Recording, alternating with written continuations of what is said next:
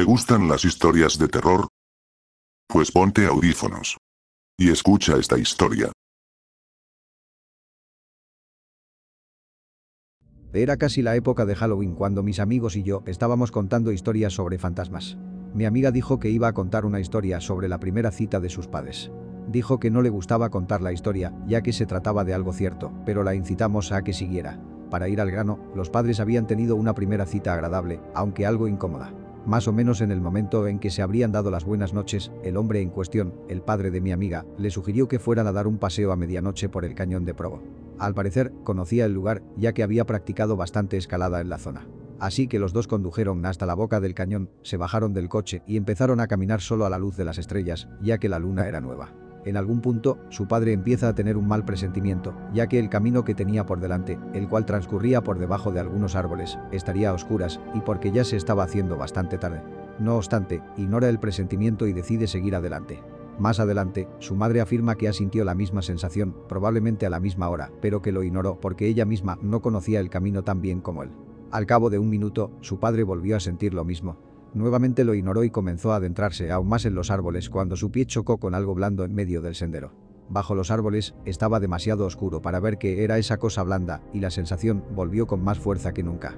En lugar de averiguar con qué había chocado su pie, él y la mujer acordaron salir corriendo de allí, sin mirar atrás. Años más tarde, después de llevar ya un tiempo casados, estaban viendo una entrevista con el asesino en serie Ted Bundy en respuesta a una pregunta en la que se le pedía que describiera el momento en el que se sintió más cerca de ser atrapado, explicó la noche en la que atrajo a una chica al cañón de Provo y la cual acababa de matar cuando oyó a algunas personas que subían por el sendero.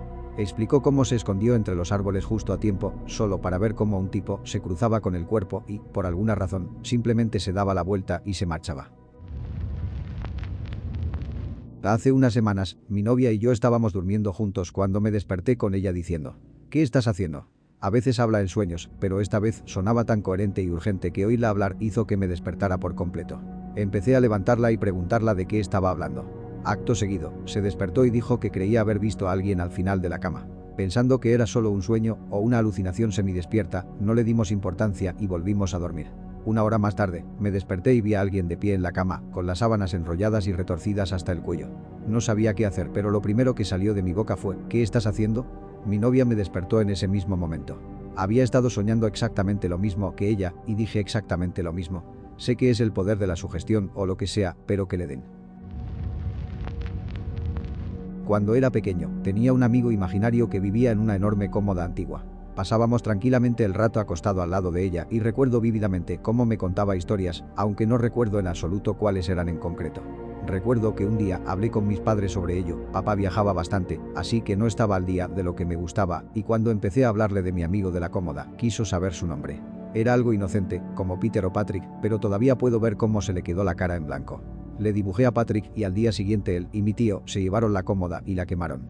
No fue hasta unos años después cuando descubrí que el hermano pequeño de mi padre, mi tío, también tenía el mismo amigo con el mismo nombre que vivía en la misma cómoda antigua. Después de unos meses de la típica mierda de amigo imaginario, mi tío empezó a tener terrores nocturnos y no podía dormir por culpa de Patrick. Se puso tan mal que tuvieron que sacarlo de su habitación antes de que consiguiera volver a la normalidad. he ojeado los comentarios y quizás responda a las preguntas más comunes. La cómoda era una cosa vieja y fea de madera oscura. Por lo que sabemos, pertenecía a mi tatarabuelo, que siempre había estado metido en cosas raras, así que se puede creer teniendo en cuenta la historia familiar. Papá nunca habló de lo que había realmente en la cómoda y era el único que creía a su hermano cuando eran niños. A sus padres no les importaba porque pensaban que los niños solo estaban siendo niños y ¿quién creía honestamente en fantasmas espeluznantes en esa época? Debió ser un shock que 30 años después, su propio hijo empezara a tener el mismo amigo. Los terrores nocturnos de mi tío terminaron cuando lo trasladaron a otra habitación. El dormitorio en el que estaba, con la cómoda, se convirtió en una pequeña sala de estar ya que tenía unas bonitas vistas. Permaneció relativamente sin vida hasta que papá trasladó a nuestra familia a esa casa y esa habitación se convirtió en la mía. Hace 14 años que no veo a mi tío, no hablo con él porque está en la otra punta del mundo. Tengo miedo de sacarle el tema, ya que sé que lucha contra la depresión y el alcoholismo, así que no me gustaría añadir cosas a su plato. Para todos los que preguntan cómo era, recuerdo al viejo siendo diminuto. No tan pequeño en el sentido de un anciano, sino en el sentido de que era pequeño como un niño. Recuerdo que lo que más resaltaban eran sus manos, ya que eran muy grandes y tenía los dedos largos. Lo que a su vez me llevó a la forma que dibujo hoy en día, las manos siempre salen más largas y grandes de lo que serían normalmente. Olía a madera, a bolas de naftalina, a telas viejas y a lo que ahora sé que es mo. En una nota algo similar. Cuando mi hijo tenía unos tres años, tenía una amiga imaginaria en su habitación con la que hablaba todo el tiempo. Nos contaba historias sobre cosas que ella le contaba y también le oíamos charlar con ella antes de acostarse. Nos parecía muy tierno. Al cabo de unos meses mi hijo nos dijo que ya no era amigo de ella. Pensamos que había superado la fase de verla, así que nos sorprendió que siguiera hablando con ella por la noche. Es entonces cuando empezó a no querer irse a la cama y a tener muy malas pesadillas. En algún momento acabamos haciéndole muchas preguntas sobre ella. Habíamos asumido que era una niña pequeña, pero aparentemente tenía 47 años. Vivía en la pared y él dejó de ser amigo de ella porque ella quería que la empezara a llamar mamá, se llamaba algo así como Margaret. Lo más escalofriante fue cuando nos dijo que ella quería que él viniese a vivir al muro con ella. Mi hijo le había dicho que no quería hablar más con ella, pero ella simplemente no se quería ir. Al final nos mudamos de casa y él dejó de hablar de ella. Lo curioso es que cuando estaba embarazada de él, viviendo en la misma casa, solía tener sueños con una señora sentada en una mesa de comedor en nuestro dormitorio. Lo raro es que esa habitación no era un dormitorio en ese momento. La señora solía tejer y me hacía escuchar sus consejos sobre la crianza de los hijos, mientras sus dos hijos veinteañeros se sentaban en una mesa en silencio. Esto fue hace unos cinco años. Estaba visitando a mi familia durante las vacaciones de invierno en Los Ángeles. Me dirigía al baño en el segundo piso de la casa de mi tía cuando vi a mi prima, Abril, sentada en las escaleras. Abril tenía cuatro años y era una niña muy animada. Estaba ocupada haciendo caras divertidas mientras estaba sentada en las escaleras. Le pregunté qué estaba haciendo. Me dijo, estoy copiando a la señora de la trenza. Miré a mi alrededor, no había nadie más que nosotros dos. Le pregunté, ¿dónde está la señora, Abril? Ella señaló una viga que corría paralela al hueco de la escalera. Le pregunté a Abril, ¿qué está haciendo la señora? Ella dijo, haciendo caras divertidas. Sonreí y empecé a subir las escaleras de nuevo cuando Abril dijo algo que me paró el seco. Sus trenzas están alrededor de su cuello. Me giré y le pedí a Abril que lo repitiera. Abril señaló, la señora está colgando de sus trenzas, está haciendo caras raras. Es entonces cuando Abril empezó a hacer una caras las cuales luego me daría cuenta de que era alguien jadeando por aire. Cuando tenía unos 16 años, mi hermano pequeño, que por aquel entonces tenía 6, empezó a hablarme de un conejo que venía a visitarle. No le di importancia pensando que era su imaginación. Durante los días siguientes no hablaba más que de eso, sobre cómo el conejo abría un agujero en la pared. Decía que abandonaba su cuerpo y pasaba por el agujero en donde el conejo le mostraba lugares y le contaba cosas que cuando volvía no podía recordar. Le dije que probablemente estaría soñando todo esto. Bueno, esa noche hubo un sonido de arañazos en la pared de mi habitación. Miré a mi alrededor y no pude encontrar absolutamente nada que estuviera haciéndolo, por lo que decidí que debía ser algo de fuera o que un ratón simplemente se había metido en la pared. Bueno, el ruido era cada vez más fuerte y más fuerte hasta que finalmente me vestí y salí afuera. No había nada. Volví a mi habitación, donde los sonidos seguían. Golpeé la pared varias veces con la esperanza de ahuyentar al roedor. Se detuvo durante unos segundos y luego continuó. Siguió así hasta las 3 de la mañana, cuando dejó de hacerlo por completo. A la mañana siguiente estábamos desayunando y mi hermano pequeño no dijo nada sobre el conejo. Aunque me alegré de no oírle hablar de ello, no era normal. Así que le pregunté, ¿no te visitó el conejo anoche? Lo que me respondió me da escalofríos hasta el día de hoy. Dijo, anoche no me llevó a ningún sitio. Me dijo que estaba tratando de visitarte y que no le dejaste entrar. Dijo que intentaste pegarle. Después de eso empecé a hacer preguntas sobre este conejo. Todo lo que obtuve fue que lo llevaba a lugares y le contaba secretos. Las cosas que aprendía las olvidaba cuando volvía. También el conejo no era solo un conejo. Supuestamente se parecía a una versión realista del tipo de la película Donnie Darko. Pero la película aún no se había estrenado por aquel entonces. El conejo finalmente dejó de venir después de otra semana, cuando intentó que mi hermano viniera a vivir con él. Mi hermano dijo que no, que quería quedarse con su mamá y su papá. El conejo no ha vuelto desde entonces. Lamentablemente, mi hermano menor falleció 10 años después de esto, este tipo de cosas le pasaron también a mi hermana, pero su visitante era un hombre que entraba por la ventana de un segundo y se subía a las paredes y al techo y le hablaba de su día. Llegó a darle una tirita para cuando se golpeó el dedo del pie y todavía estaba allí la mañana siguiente. Un par de semanas después de que yo naciera, el mejor amigo de mi padre, Jim, murió. Estaban muy unidos y una de las últimas cosas que quería era abrazarme antes de morir. Su deseo se cumplió y poco después se fue. Avancemos siete años. En esos momentos era simplemente una niña feliz de 7 años, con un hermano de 5 y una hermana recién nacida. Un día suena el teléfono y con mi madre fuera y mi padre en el lavabo pensé que iba a ser ignorado. Aún éramos todavía demasiado jóvenes para saber contestar al teléfono, tampoco habían pantallas digitales, por lo que no sabíamos si era un desconocido. Pero mi hermano rompió las reglas y contestó, Hola, En ese momento mi padre sale del lavabo y le pide a mi hermano que le pase el teléfono. Él le ignora y sigue, escuchando a quien está hablando. Antes de que mi padre pudiera preguntar por segunda vez, mi hermano cuelga, le mira y le dice, Jin te manda saludos y echa de menos a mi nombre y simplemente continúa jugando con sus juguetes. La cara de asombro de mi padre es lo que más recuerdo de esto.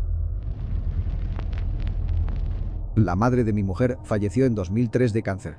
Después del funeral, la familia y los amigos se reunieron en su casa para celebrar por última vez su vida. La reunión se prolongó hasta altas horas de la noche. Mi hijo, que entonces tenía tres años, tenía que irse a la cama en ese momento. Subí con él las escaleras hasta el lugar donde dormiría. Una habitación por debajo de la de mi suegra, y al llegar a la parte superior del pasillo, se encuentran las escaleras para subir a la planta de arriba. Mi hijo y yo subimos juntos de la mano. Cuando casi llegamos a la parte superior de las escaleras, mi hijo se detuvo y no se movió, en el punto en el que podía ver el pasillo entero junto a las escaleras al final de esta. Tenía la mirada fija en el ello. Lo miré, y luego arriba de las escaleras, donde se podía ver la puerta la cual daba con el dormitorio de mi suegra la cual estaba completamente oscuro. Simplemente se quedó mirando, y no se movió más. Le pregunté, colega, ¿estás bien? Su respuesta fue, papá, la luz. La luz me asusta. Volví a mirar el pasillo y la habitación las cuales estaban en una oscuridad total. Colega, ¿ves una luz? Sí, papá. Me da miedo.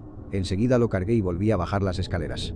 Hasta el día de hoy, se me ponen los pelos de punta cuando pienso en ello.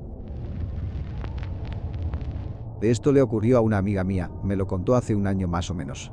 La llamaremos Minji. Minji estaba al final de sus 20 y trabajaba como tutora de inglés en Corea del Sur.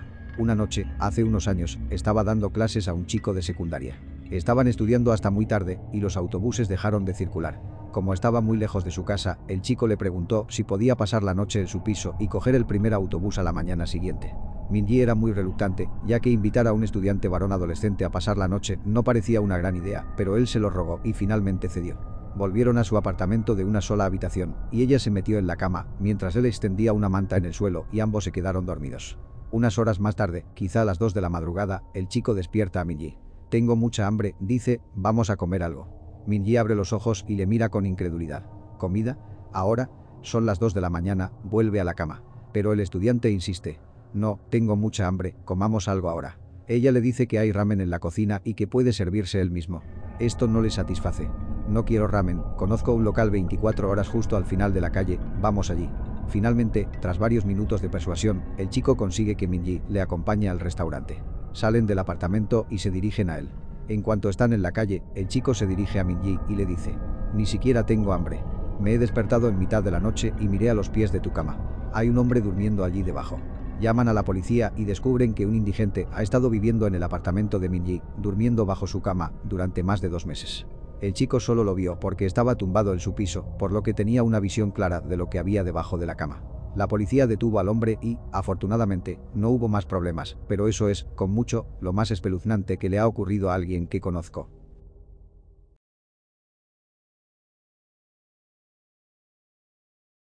Tuve un mal presentimiento de la nada sobre una cita en la app Hinge.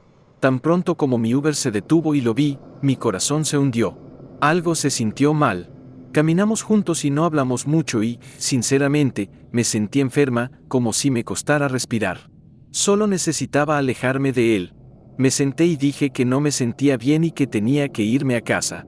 Inmediatamente se preocupó y se ofreció a pedirme un taxi, lo que me hizo sentir que estaba comportándome como tonta y que debería darle una oportunidad. Después de todo, él no había hecho nada. Con el tiempo acabó confesándome que había quitado la vida a tres compañeros en el instituto. Creció en un país en vías de desarrollo y su familia tenía dinero, así que simplemente lo encubrieron y lo mudaron. No es mi mejor experiencia de citas en línea.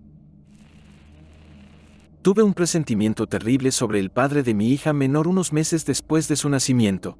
Pensé que era porque no podía alimentarla con biberón y él me amenazó básicamente con forzarla a alimentarla con fórmula, literalmente se atragantó con cada biberón que traté de darle si podía aferrarse a él y vomitaba no importa qué tamaño o estilo use. Así que ella probablemente se habría muerto de hambre bajo su cuidado, pero a él no parecía importarle.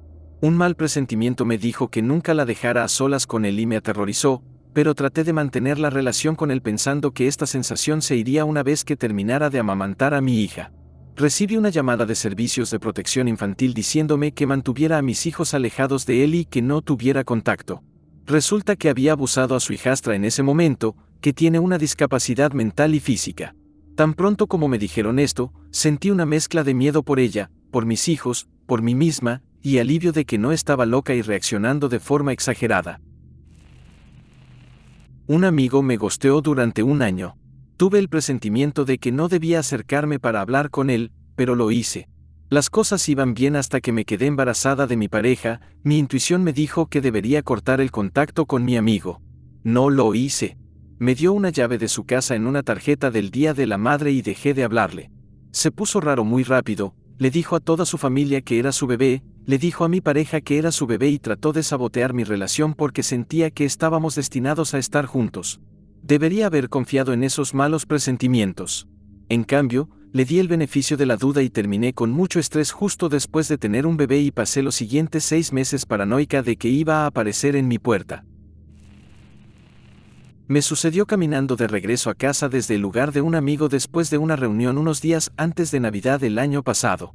Estaba a solo cinco cuadras de distancia y siempre caminaba por un bulevar concurrido antes de doblar la esquina de mi cuadra hacia mi edificio de apartamentos, que diría que estaba a unos 200 o 250 metros de distancia.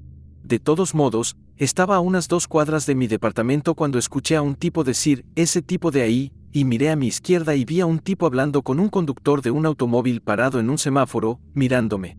Inmediatamente se dio la vuelta y caminó hacia mí cruzando la calle. Mi instinto se aceleró de inmediato y mi mente comenzó a pensar si podía avanzar hacia mi edificio sin saber si podía hacerlo antes de que ese tipo esté cerca de mí. Puedo incluso correr, me operaron de una hernia unas cinco semanas antes y todavía tenía restricciones físicas y limitaciones, o debo caminar otra media cuadra y entrar en un bar que estaba siempre ocupado? Opté por continuar a casa pensando que he hecho esta caminata durante años, y solo estaba siendo paranoico. Llegué a mi esquina, miré hacia atrás y el tipo seguía siguiéndome, diría que estaba a unos 120 o más metros atrás. Cuando di vuelta en mi esquina, mi instinto se activó y empecé a correr lo mejor y más rápido que pude, lo que no se acercó a mi velocidad normal, pero el tipo no pudo ver dónde estaba en ese momento porque un edificio estaba obstruyendo su vista. Me acerqué a mi edificio y vi que el tipo estaba corriendo, lo cual me hizo pensar que él no esperaba que yo empezara a correr, ya que ahora estábamos a una buena distancia entre nosotros. Entré en mi edificio, cerré la puerta de golpe y llegué al ascensor rápidamente, que afortunadamente estaba allí. Nunca más dudaré de mi instinto. Tuve mucha suerte, podría haber sido mucho peor. Comí una variedad de chocolates que agarré al azar de Walmart. Mi instinto básicamente me estaba invadiendo mientras comía alrededor de tres, y sin pensarlo tomé un Benadryl justo después. Resultó que uno o más de dichos chocolates tenían maní. Aparté la preocupación poco después e inmediatamente fui a darme una ducha, ya que al día siguiente tenía clases y ya era lo suficientemente tarde. Cuando salí, mi estómago se sentía como si alguien me hubiera atacado con un cuchillo repetidamente y apenas podía mantenerme en pie.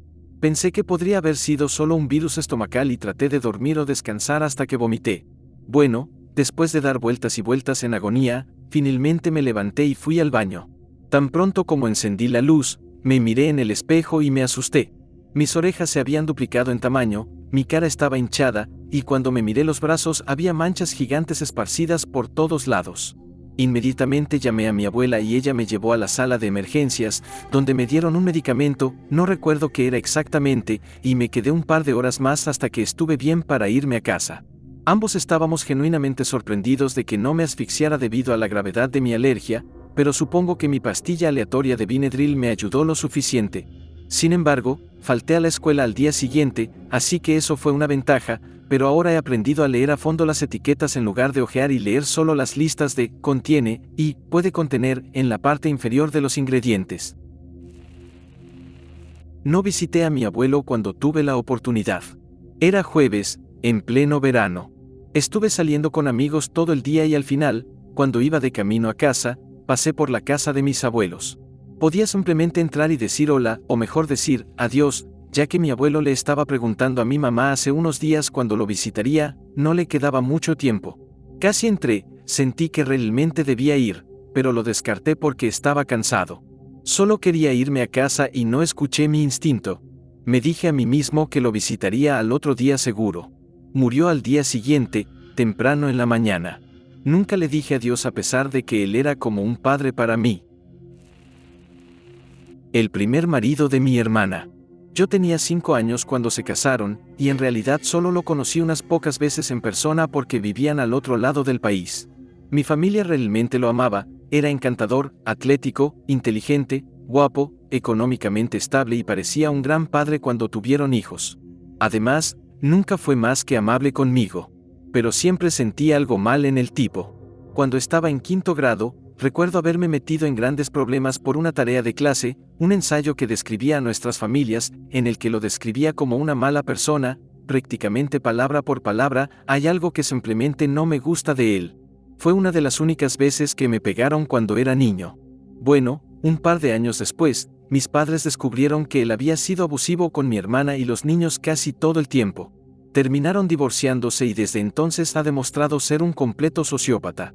No había pagado ni un centavo en manutención infantil, a pesar de estar lo suficientemente bien como para comprar un auto deportivo de lujo nuevo cada pocos años, y usa a sus dos hijos, que ahora son adolescentes que saben que él está lleno de basura, para jugar juegos mentales con mi hermana, llevándola a la corte por la custodia total, sabiendo que no ganará debido a su pasado, solo para causarle molestias y acumular honorarios legales para ella, solo como un ejemplo.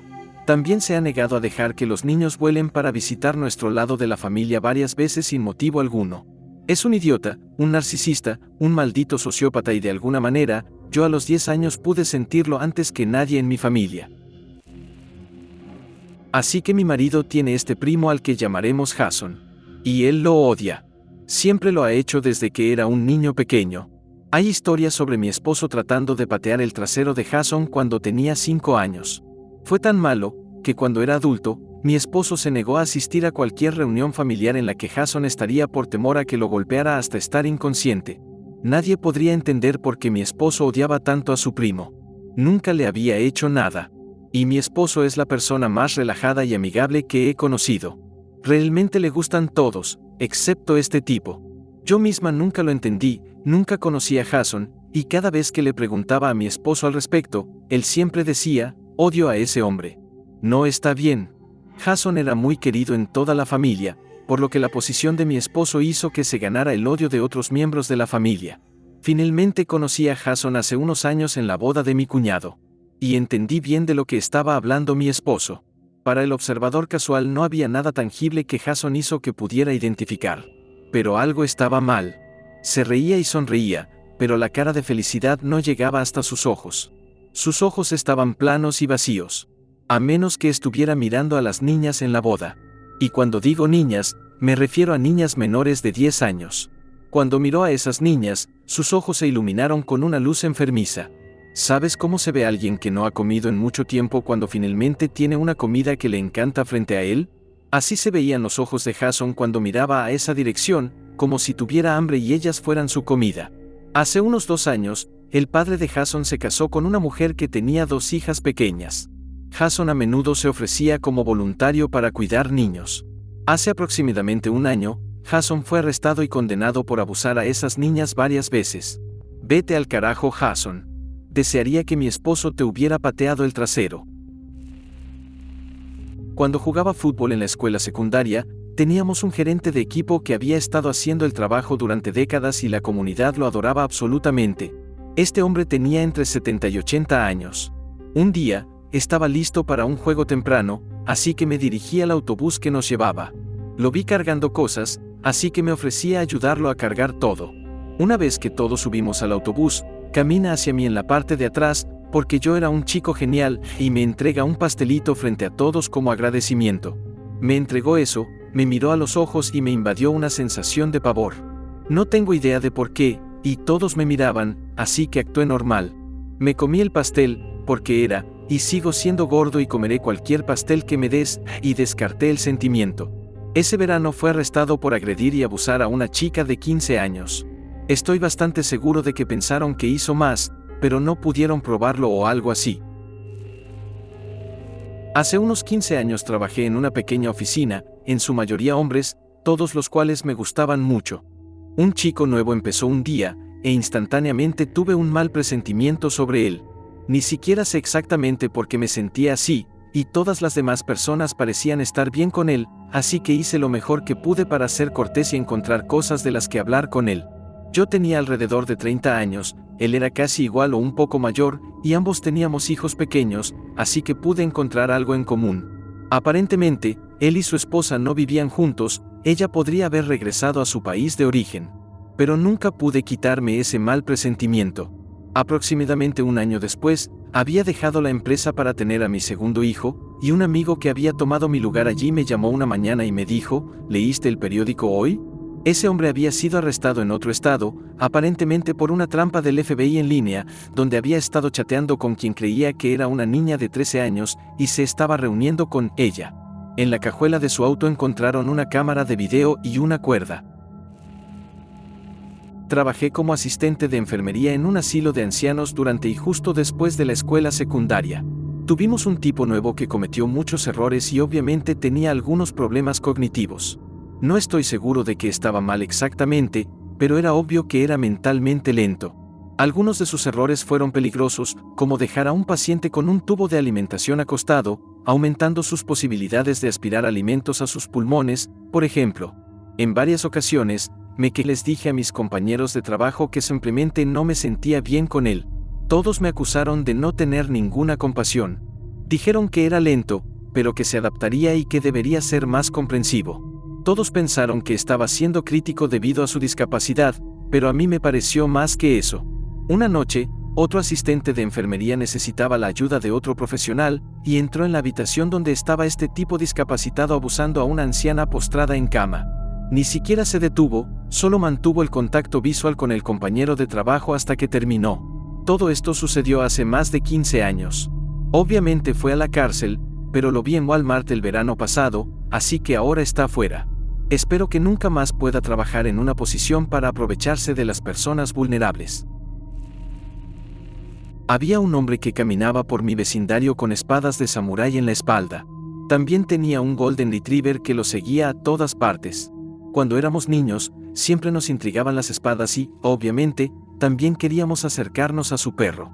Nunca nos dejaba y nos gritaba si nos acercábamos demasiado. Avanzando rápido 10 años, estaba en Chevron cargando gasolina y 20 coches de policía rodearon a un hombre junto al contenedor de basura. Resulta que este tipo acababa de quitarle la vida a una mujer en los bosques de Carolina del Norte, la cortó en pedazos, presumiblemente con las espadas samuráis, y estaba tirando su ropa en dicho contenedor de basura. Su nombre era Gary Michael Hilton, y se presume que es el autor involucrado en muchos otros crímenes en los bosques del sureste. Mi padrastro.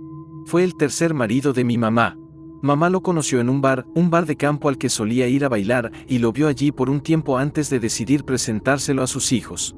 Nos llevó a todos a cenar esa noche y la pasamos relativamente bien. Luego todos volvimos a la casa. No estuvimos mucho en casa cuando lo escuché a él y a mi mamá riéndose en el pasillo y de repente me sentí mal, tenía unos 12 años en ese momento, por cierto. No estoy segura de lo que fue, pero de repente odié a este tipo. Mi mamá preguntó que estaba mal y yo solo dije que no me sentía bien y me fui a mi habitación. Imagínate la sorpresa de todos nosotros los niños cuando nos despertamos para ver que este tipo todavía estaba allí.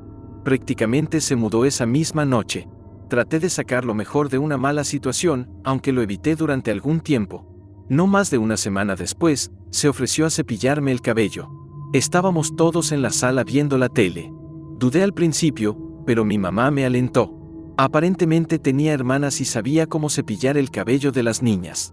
Mantuve mi cabello a la altura de la cintura en ese entonces y fue difícil deshacerme de los nudos, así que cedí y dejé que me cepillara el cabello.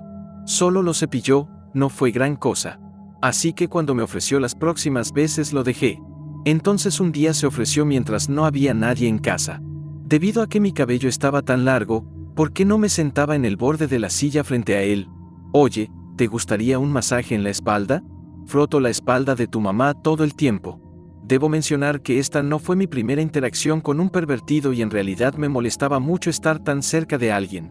Odiaba que me tocaran en ese entonces, pero como obviamente a todos les gustaba este chico, me dije a mí misma que no debería causar ningún problema. Lo siguiente que recuerdo es que dijo, ¿puedo frotarte un poco más? ¿Al frente? Es tu decisión, tú estás completamente a cargo aquí. Gracias a Dios tuve el coraje de decir que no. Lo evité durante años después de eso y no tuve que sentir la necesidad de decirle a mi madre o a mis hermanos. Este tipo procedió a encontrar formas de sacar a mis dos hermanos mayores de la casa cuando tenía 15 años. Pasó largos periodos de tiempo pareciendo ser un tipo perfectamente bueno y luego, de la nada, me enfrentaba diciéndome algo pervertido y horrible. Llega el segundo año escolar y obtuvimos nuestros anillos de clase. Bueno, estas cosas no son baratas y siempre hemos sido bastante pobres. Mi mamá dijo que tenía que pedirle el dinero al idiota, nombre cambiado, para no hacerlo obvio. Le pedí que compre mi anillo de clase y me respondió, ¿qué hay para mí? Me quedé en silencio y mi mamá estaba justo allí. Ella dijo inocentemente, ella puede hornearte un pastel. Soy buena para hornear. Estuvo callado por un tiempo y tuvo que pensarlo bien. Luego dijo, está bien, pero hay reglas. Olvidé cuáles eran todas las reglas, cosas estúpidas en su mayoría, pero su regla final fue, si pierdes este anillo, te desnudas. Realmente me quedé paralizada al escuchar esto. Este es un anillo caro. Es mucho dinero, así que es mejor que no lo pierdas o te desnudas. Mi mamá le dijo que se detenga, pero no se metió a protestar. Cuando traté de hablar con ella sobre eso más tarde, dijo, bueno, supongo que es mejor que no lo pierdas. En ese momento pensé que no podía contar con su apoyo. A lo largo de los años he aprendido que la molestaban mucho cuando era más joven y se ha convencido a sí misma de que todos los hombres son así. Amo a mi mamá hasta la muerte, pero me molesta que ella crea esto. Nunca ha dejado de ser un completo imbécil. Viví con ellos hasta los 20 años. Era muy tímida y tener un trabajo me costaba mucho. Traté de mudarme con mi hermano mayor para ayudarlo a cuidar a su hijo, pero después de tres meses estaba pidiendo volver a casa y una vez más obtuve la respuesta de ¿qué hay para mí? Pude escuchar todo acerca de cómo él había vivido los últimos años solo para mí y mamá, que nos compró una casa y todo y que yo era muy ingrata. Volví a lo que era esencialmente una prisión. Al principio tenía a mi sobrino conmigo porque mi hermano le iba a dar la custodia a mi mamá.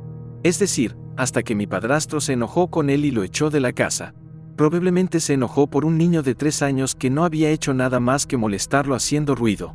Así que mamá llamó a mi hermano y le dijo que venga a buscarlo porque tenía miedo de tenerlo cerca de mi padrastro. Luego, una vez que se ha ido, se convenció a sí misma de que él nunca hizo eso. Finalmente conocí a mi primer novio. En este momento tenía 20 años. Había conseguido dos trabajos de medio tiempo y él trabajaba en uno de ellos. Pasaba mucho tiempo en su casa y mi padrastro se puso extraño.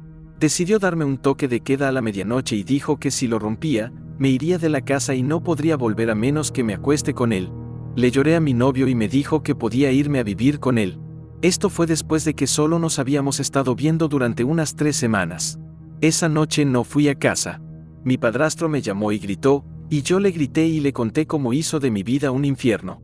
Una hora más tarde, él y mamá llegaron con su camión lleno de todas mis cosas que él pudo poner. Tomó mi auto porque era de mamá y tiró mis cosas allí mismo diciéndole a mi novio que ahora yo era su problema. Nunca olvidaré la sonrisa en el rostro de mi mamá cuando me abrazó y me disculpé por todo. Dijo que no estaba enojada conmigo en absoluto, pero que estaba orgullosa. Aparentemente tuve las agallas para hacer lo que ella no pudo. Por supuesto, no mucho después de que me fui, él finalmente le propuso matrimonio y se casaron. Está jodido darte cuenta de que la razón por la que tu padrastro no se casó con tu madre es porque primero quería una oportunidad contigo. De todos modos, esto es mucho más largo de lo que pretendía, pero el punto es que todos los que conocen a este imbécil lo aman. No saben de su verdadero lado. Solo que es agradable y relativamente inteligente, pero nunca olvidaré esa primera noche cuando, sin razón aparente, me sentí mal al verlo por primera vez.